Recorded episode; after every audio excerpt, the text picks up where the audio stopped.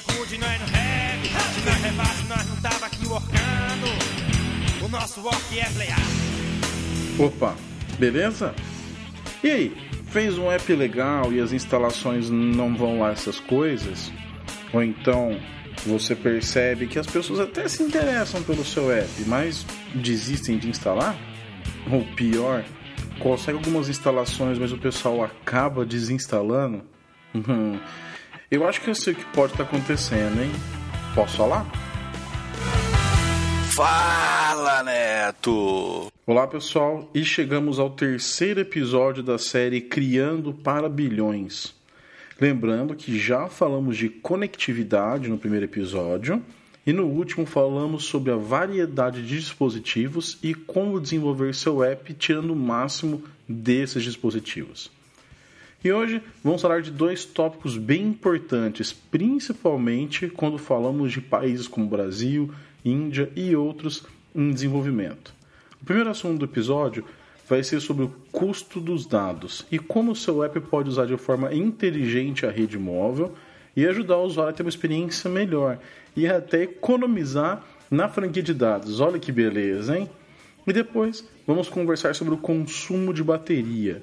Algumas dicas de melhorias que você pode fazer no seu app para que não seja um vampiro de baterias e assim evitar que o usuário acabe desinstalando o seu app. Vamos lá? Bom, quem escutou o episódio anterior deve lembrar que eu comentei sobre a renda média do brasileiro e tudo mais. Para facilitar as contas, vou considerar uma renda média de mil reais. Mas se você quiser relembrar ou não escutou, coloque o episódio anterior na sua playlist e escute assim que puder. E como o Brasil tem uma base predominantemente pré-paga, que de acordo com o site Teleco é de 70%, eu vou fazer uma análise em cima dos preços de dados para linhas pré-pagas. E para quem se interessar, no post vai ter o link para o site com esses dados sobre as linhas pré-pagas e o, o, valor dos planos que eu utilizei aqui. Mas claro que eu também vou comentar um pouquinho sobre, sobre o preço para planos como controle e pós-pago, tá ok? Começando pela TIM, há a opção de pagar R$ 1,29 por dia e ter uma franquia de 150 megas. No mês, isso vai significar um gasto de R$ 38,70 e você vai ter tido uma franquia total de 4 GB. Mas é importante lembrar aqui que a franquia não é cumulativa nas operadoras. Ou seja, se você não gastou os 150 megas por dia, nesse caso que eu acabei de falar, não vai, não vai ter a mais no dia seguinte. E isso vale como regra para todos os planos de que falar de franquias diárias ou semanais daqui para frente, tá bom? Então, tenha em mente nos próximos comentários, tá ok?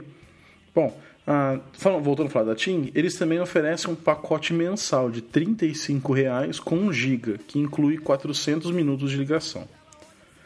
A Vivo tem um pacote semanal de R$ 9,99 com 500 MB por semana. Assim, considerando 4 semanas e um mês, seria um custo de R$ 39,96 por 2 GB mensais. Nesse pacote, a operadora também oferece algumas ligações e SMS grátis para outros vivos e 50 minutos livres. E nesse caso, ela foi a única operadora que eh, especificou isso. Se a sua franquia acabar, tem dois planos extras: de R$ 4,90 com 400 megabytes e validade de 7 dias, e de R$ 11,99 com 800 megas e validade de 30 dias. Além desses, eles possuem uma variedade de planos pré-pagos, mas com valores fixos mensais, que eles chamam de controle. E aí tem opções de 1 GB e 2 GB. Já na Claro, são duas opções de franquias. A primeira custa R$ 6,99 por semana, como franquia de 160 MB, ou seja, R$ 27,96 com 600 MB por mês. E outra opção é de R$ 9,99 por semana também, mas com franquia de 500 megabytes. No mês, custaria R$ 39,96 com uma franquia de 2 GB. E por fim, a Oi, que também tem uma cobrança por dia e que por sinal foi muito popular no começo, mas que só a Oi e a TIM mantiveram. A franquia diária é de 60 megas por um valor de 99 centavos. E no mês seria algo como R$ 29,70 e uma franquia de 1,75 GB. Mas eles também têm opções semanais e mensais. A semanal é de 10 reais com franquia de 500 megas, o que custaria no mês 40 reais com uma franquia de 2 gigas. E o plano mensal que custa 40 reais, mas com uma franquia de 1,5 GB. E para quem quiser mais detalhes de cada plano, operadora ou tiver alguma dúvida, eu vou colocar o link da reportagem do Tecmundo de onde eu tirei esses dados todos que eu utilizei aqui. Mas o que importa? Acessar a internet móvel no Brasil é realmente caro? Bom, calculando aí desses dados que a gente teve aí, o valor médio dos pacotes de pré-pago sai por volta de 36 reais. E se pensarmos na renda média do brasileiro, fica em torno de 3,5% da renda mensal de um trabalhador. Enquanto em países desenvolvidos, esse valor não chega a 1,5% da renda. E olha que para chegar a 1,5%, só alguns casos bem específicos, tá? Quer outro número? O valor médio da cesta básica é de 400 reais, sobrando da renda média 600. E aí, se você jogar o custo do dado na renda livre de cesta básica, digamos assim, esse comprometimento sobe para 5% da renda. Então imagine alguém que tem que comprar comida, pagar aluguel, transporte, comprar roupa, remédio. Claro, né? tem que ter algum tipo de lazer aí, comer uma pizza talvez, alguma coisa assim gastar mais 3,5% de sua renda só para pagar para ter acesso móvel à internet no celular. É, né? Você conseguiria? Acho que agora a gente pode considerar que realmente o acesso à internet móvel no Brasil é caro, correto? Não, legal. Então vamos manter isso em mente para entender o valor que o usuário dá a essa franquia e a esses dados que ele tem acesso. E é aí que mora o primeiro desafio para o seu app: o tamanho do APK. É. Imagine que você finalmente conseguiu alguma publicidade, alguma forma de divulgação, ou mesmo que, sabe, um amigo falou para o outro e esse app começou a ficar famoso e várias pessoas começaram a se interessar pelo seu app. Beleza, hein? Mas aí quando chega a hora de instalar, esse app tem 20, 30 ah, ou 50 megas. Hum, pode esquecer. Você provavelmente perdeu várias instalações disso aí. E isso vai acontecer por dois motivos principais. Primeiro, a rede de dados não é lá muito rápida. Então, se o usuário queria resolver algo rápido, instalar no impulso, digamos assim, ele vai acabar desistindo. Talvez até vai deixar para instalar em casa ou em algum Wi-Fi, mas a chance dele esquecer é, é grande. E segundo, Imagina um daqueles planos que falei, com franquia diária ou semanal, né, que, em que o usuário já está no limite, com franquia baixa. Então, assim, a não ser que seja algo que o usuário realmente precise muito, ele não vai gastar uma boa parte da franquia para baixar o seu app. Legal, mas qual seria o tamanho ideal de um APK, né, do seu app? Bom, seria excelente se os apps conseguissem ficar abaixo dos 10 megas. calma, calma. Eu sei ter tido muita gente que nessa hora deu um pulo da cadeira ou até começou a me xingar. Você tá louco? Ah, que eu tô maluco. Cara, eu sei que é difícil. Mas com algumas alterações é algo bem possível de ser alcançado. Vale lembrar, como já tinha falado nos outros episódios, as imagens são sempre vilões para o seu app então, sempre que possível, como em ícones ou outros recursos gráficos, considere a ideia de usar SVG. Elas são imagens relativamente pequenas e podem ser escaladas, digamos assim, em qualquer tamanho, porque elas são vetoriais. O formato SVG é suportado no Android desde a versão 2.1, API Level 7. E para imagens não vetoriais, como fotos no seu app, procure usar o formato WebP, que a gente também já falou é, em outras oportunidades. Uma estratégia que pode ajudar nesse momento é a de ter múltiplos APKs. Assim, se você tiver que usar muitas imagens, muitos ícones e outros recursos que acabam aumentando o tamanho do seu APK, você pode criar versões específicas para uma determinada resolução, por exemplo, e aí colocar só imagens daquela resolução e assim criar APKs para cada combinação de resolução tamanho. Né? Mas antes que você reclame que daria muito trabalho ou algo do tipo, vale lembrar que o Gradle te permite fazer isso usando os flavors. Você pode selecionar o que vai no build, gerar a imagem e subir um APK para cada resolução ou tamanho. Outra coisa que pode estar aumentando o tamanho do seu APK e você talvez não esteja nem percebendo são as bibliotecas que você coloca no seu projeto. Então, a primeira coisa é verificar se as bibliotecas que você usa são otimizadas para dispositivos móveis. É, porque assim, há diversas bibliotecas Java que são usadas no Android também. E apesar de compatibilidade, elas podem não ser otimizadas para mobile. E para evitar que o código não utilizado seja incluído na sua aplicação, é altamente recomendado o uso de ferramentas como o ProGuard, que vai identificar código não utilizado e remover da sua app. E olha, essa é uma ferramenta obrigatória para quem quer trabalhar com mobile.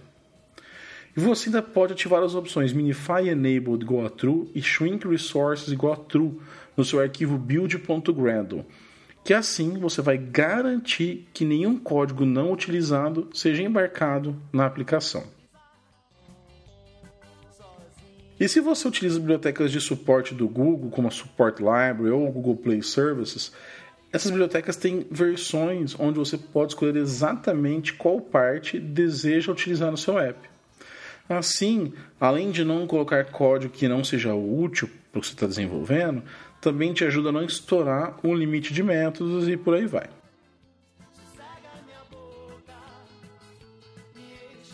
Mas de nada adianta se após alguns dias em lua de mel com seu app, o usuário percebe que a franquia de dados dele está começando a ir embora muito rápido.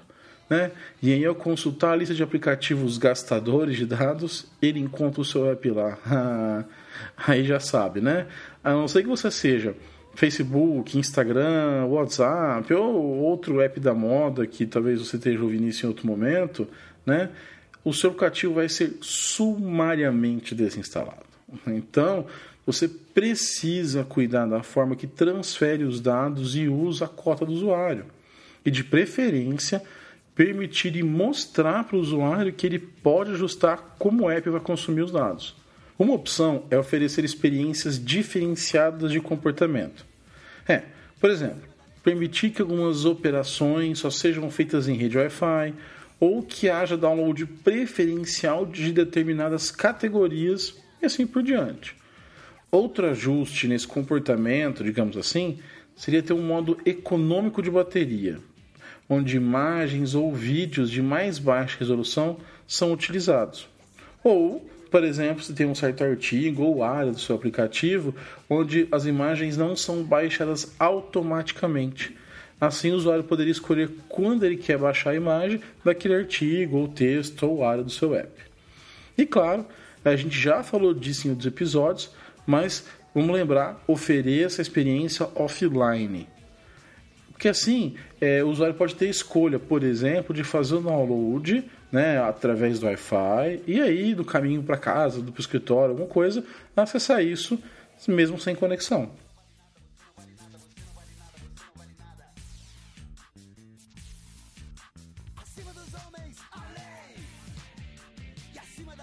Consumo de bateria também é outro motivo pelo qual muitos usuários desinstalam aplicativos. É, e mais uma vez, se o app não for um Facebook, WhatsApp, ou Pokémon Go ou outros dos grandes assim, a chance de ser removido se consumir muita bateria é grande.